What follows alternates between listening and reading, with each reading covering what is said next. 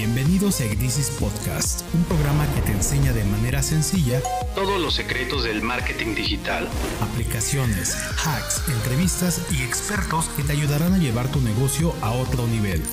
Esto es Egdisis Podcast con Enrique Chávez. Los símbolos sencillos funcionan mejor y de manera más universal que los cargados de detalles. Susan Kerr, pionera del diseño gráfico de interfaces digitales. ¿Te has preguntado cómo marcas famosas como Apple, Coca-Cola o Tesla se han posicionado tanto en nuestra mente? Hoy en Ecdisis Podcast conoceremos un poco más a detalle por qué es tan importante tener un buen logotipo para el crecimiento de tu negocio. Hola, pues escuchas, yo soy Enrique y les doy la bienvenida a este nuevo episodio de Ecdisis Podcast. Ecdisis es una agencia de marketing digital especializada en diseño corporativo, diseño y programación web y marketing digital. Te invito a que puedas seguirnos en nuestras redes sociales, nos encuentras en Facebook, Instagram y LinkedIn como Ecdisis Studio y en nuestro sitio web ecdisis.com. Comencemos entonces con el tema de hoy. Seguramente has tenido dudas cómo hacer que tu marca se vea bien, que le guste a las personas, pero sobre todo cómo hacer que se quede en su mente. Para ello es muy importante definir primero qué es un logotipo. Un logotipo es un símbolo formado por imágenes o letras que sirven para identificar una empresa, marca, institución o sociedad y las cosas que tienen relación con ellas. Lo más importante de un logotipo son algunas características que no deben dejarse pasar. ¿Cuáles son estas? Primero que sea legible, es decir, que de un primer vistazo rápido podamos entender quizá cuáles son los símbolos, en el caso de que sea el nombre de la empresa, rápidamente podamos identificarlo y que podamos verlo quizá a la distancia en formatos ya sea grandes o pequeños. También debería ser responsive. Esto quiere decir que se pueda adaptar a distintas aplicaciones, ya sea eh, en cuestiones digitales como en pantallas de celulares, computadoras, por ejemplo, y también en aplicaciones físicas. Esto puede ser en un bordado para una playera, en un estampado, en un sticker o inclusive en formatos mucho más pequeños que pueden ser incluso para ponerlo en algunas plumas debe tener un gran impacto visual, es decir, debe, debe diferenciarse rápidamente de la competencia, puede ser con colores, puede ser con formas, puede ser eh, pues también con algunas aplicaciones que llamen la atención muy específicamente del mercado meta al que tú quieres llegar con tu negocio. También debe vencer esta parte del tiempo, es decir, debe ser atemporal y único.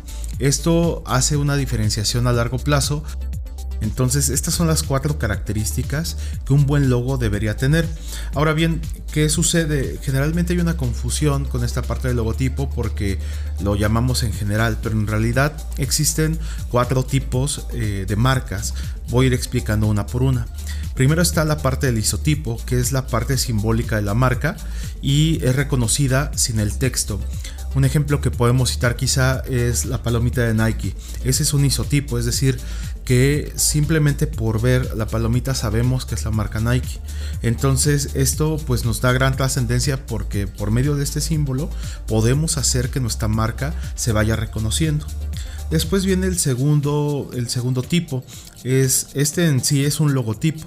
¿Y cómo es que se forma? Pues precisamente con la palabra o con el nombre del negocio y que tiene una tipografía definida. Eh, un ejemplo de ello puede ser Coca-Cola. Por ejemplo, si ustedes lo, visualizan, el, nombre de la marca es el, logotipo. Simplemente se, hizo con alguna tipografía especial y puede hacerse con colores. Por ejemplo, está en la versión de blanco, está también la versión en negro, está la versión muy icónica de rojo. Entonces, ese es un logotipo. También existe el imagotipo y este tipo de marca es, es muy dinámica, es decir, que puede, es una combinación de imagen y texto y puede funcionar también por separado, es decir, eh, volviendo al ejemplo de Nike, podemos eh, usar nosotros la palomita y también podemos usar las letras Nike. Entonces pueden ir juntas o pueden ir separadas. Y esto depende mucho de la aplicación en donde vaya a estar. Eh, puede ser en una playera, puede ser en una presentación, puede ser inclusive en la misma, en el mismo sitio web de la marca. Entonces, este tipo de marcas nos da esa libertad de poder usar el símbolo y el texto ya sea juntos o por separado. Y también existe el isólogo. Esto es el texto y el, icono perdón, que forman un isólogo. Tienen que ir juntos forzosamente, no se pueden separar. Un ejemplo de este tipo de marcas es la de Harley Davidson. Si ustedes se fijan, tienen un símbolo que es un escudo y también eh, tienen las letras, el nombre del negocio eh, dentro de él, pero nunca van a ver en una aplicación oficial que, que, se separen, es decir, siempre van a tener que ir el texto y el icono de manera conjunta. También otra, otra parte importante que hay que poner atención para la cuestión de logotipos es la teoría del color. Recuerden que los colores comunican y comunican emociones. Entonces, dependiendo qué es lo que tú quieras comunicar a tu audiencia, dependiendo qué es lo que quieras comunicar a ese mercado objetivo, vas a usar algunos colores quizá distintos a otros. Por ejemplo, ¿qué es lo que comunica el color rojo? El color rojo comunica dinamismo, calidez, incluso pasión, energía, peligro inclusive que es muy distinto eh, del color azul. El color azul eh, refleja o comunica toda esta parte profesional, la seriedad, integridad, calma, inclusive infinito.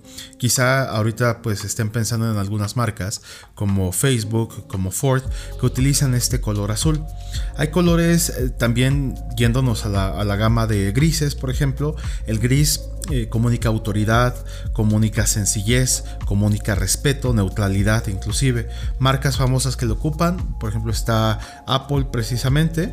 Eh, podemos también ver el color negro. El color negro, ¿qué es lo que comunica? Comunica poder, sofisticación, prestigio, valor. Eh, y es atemporal. Entonces, eh, algunas marcas que ocupan este color, está precisamente Nike, está BMW, por ejemplo. Y así, cada uno de estos colores van a ir comunicando algo a tu audiencia. Entonces, es bien importante que ustedes, por escuchas, puedan entender exactamente a qué tipo de público van dirigidos, a qué tipo de público va dirigido su negocio y a partir de ahí poder comenzar a crear una marca que comunique precisamente en ese sentido a esa audiencia que ustedes quieren llegar. Otra cosa también importante a la que hay que destacar que también tiene que ver con el conocimiento del mercado o el conocimiento de sus clientes ideales es entender que existen distintas generaciones, me refiero a las generaciones de las personas. Por ejemplo, está la parte de los baby boomers, que ellos nacieron en 1946 y eh, hasta 1964, que es esa generación que eran más conservadores, más ordenados, tenían una experiencia más análoga y la tecnología que ellos comenzaron a utilizar eh, estaba generalmente en casa. A partir de esto vienen otra generación que son más inmigrantes digitales, es la generación X, que va de 1965 hasta 1980. Eh, todas esas personas que nacieron entre esos años, pues eh, se enfocaron más a su preparación académica, tuvieron una niñez análoga y una adultez ya con la parte digital, comenzaba ya con ello, se adaptan fácilmente a estos cambios tecnológicos por lo mismo que les tocó vivir en ambos lados y pues al final de cuentas tienen un gusto nato por las manifestaciones culturales. Y ya después vienen estas dos generaciones, quizá muchos de los que nos escuchan puedan ser millennials, que son los que nacieron entre 1981 y el año 2000, son muy emprendedores, eh, ocupan completamente toda esta parte de dispositivos móviles, manejan toda la parte de las tecnologías de información y generalmente rechazan los medios tradicionales de comunicación.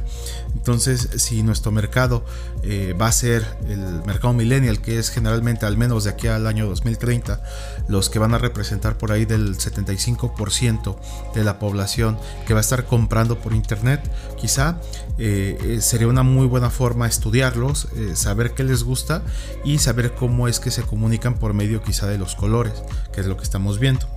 Y la última generación, que es la generación Z, que nació entre 2001 y a la fecha, pues ellos son más multitarea, total acceso a Internet tienen, manejan completamente eh, los nuevos contenidos quizá, eh, y gran parte de estos creadores de contenido son en este, en este sentido, la gran mayoría son de esta generación de los centennials que ahora le llamamos.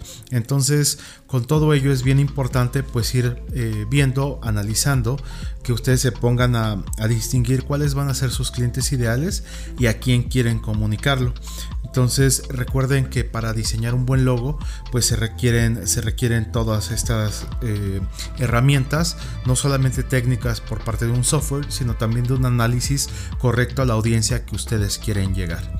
Entonces haciendo un resumen, eh, concluimos que para tener un buen logotipo ustedes eh, necesitan primero eh, entender qué es un logotipo, después necesitamos llegar a estas cuatro características principales, que es eh, que el logotipo sea legible, responsivo, que tenga un impacto visual y que sea temporal y único.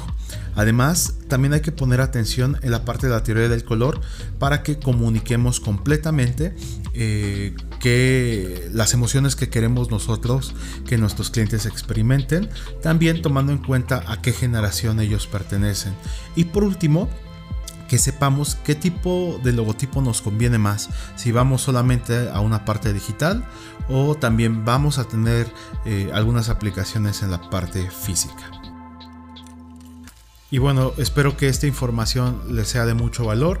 En los episodios que siguen vamos a seguir eh, viendo qué más cosas ustedes podrían necesitar para armar su negocio en este 2022 que les sea eh, muy funcional, que les sea de mucho valor y que también para su audiencia y sus nuevos clientes les haga una diferencia. Entonces, yo soy Enrique, recuerden seguirnos en nuestras redes sociales, buscarnos como Exdisis Studio y tampoco olviden darle clic en el botón seguir aquí en Spotify o en Apple Podcast para que puedan tener acceso a más contenido. Y nos vemos en el siguiente episodio.